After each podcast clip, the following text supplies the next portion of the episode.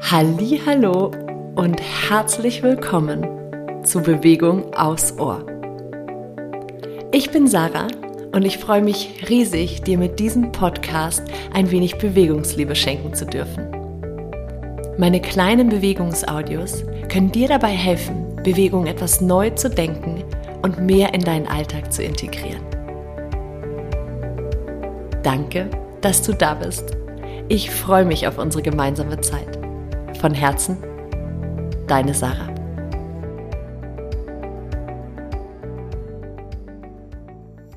Hallo und herzlich willkommen zu deinem zwölften Türchen aus meinem Adventskalender aus dem Podcast Bewegung aufs Ohr.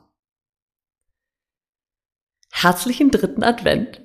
Ich habe heute ein kleines Geschenk für dich, nämlich eines meiner Lieblingsbilder, wenn es darum geht, den Beckenboden und den tiefen Bauchmuskel sanft zu aktivieren und somit eine schöne Grundspannung aufzubauen. Komm dafür einmal in den Vierfüßlerstand und beginn hier so ein bisschen dein Becken hin und her zu bewegen, also dich rund zu machen wie so ein Katzenbuckel. Ja, und mit der Einatmung gerne hier ein bisschen locker lassen, in so ein kleines geführtes Hohlkreuz kommen.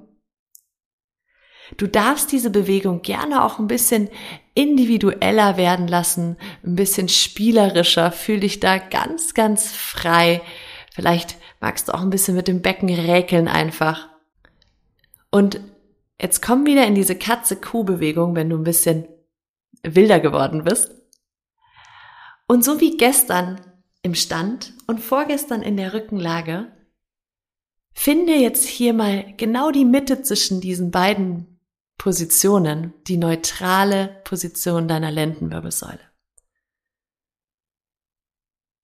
So dass ich theoretisch meine Teetasse auf deinen unteren Rücken stellen könnte, ohne dass die runterfällt.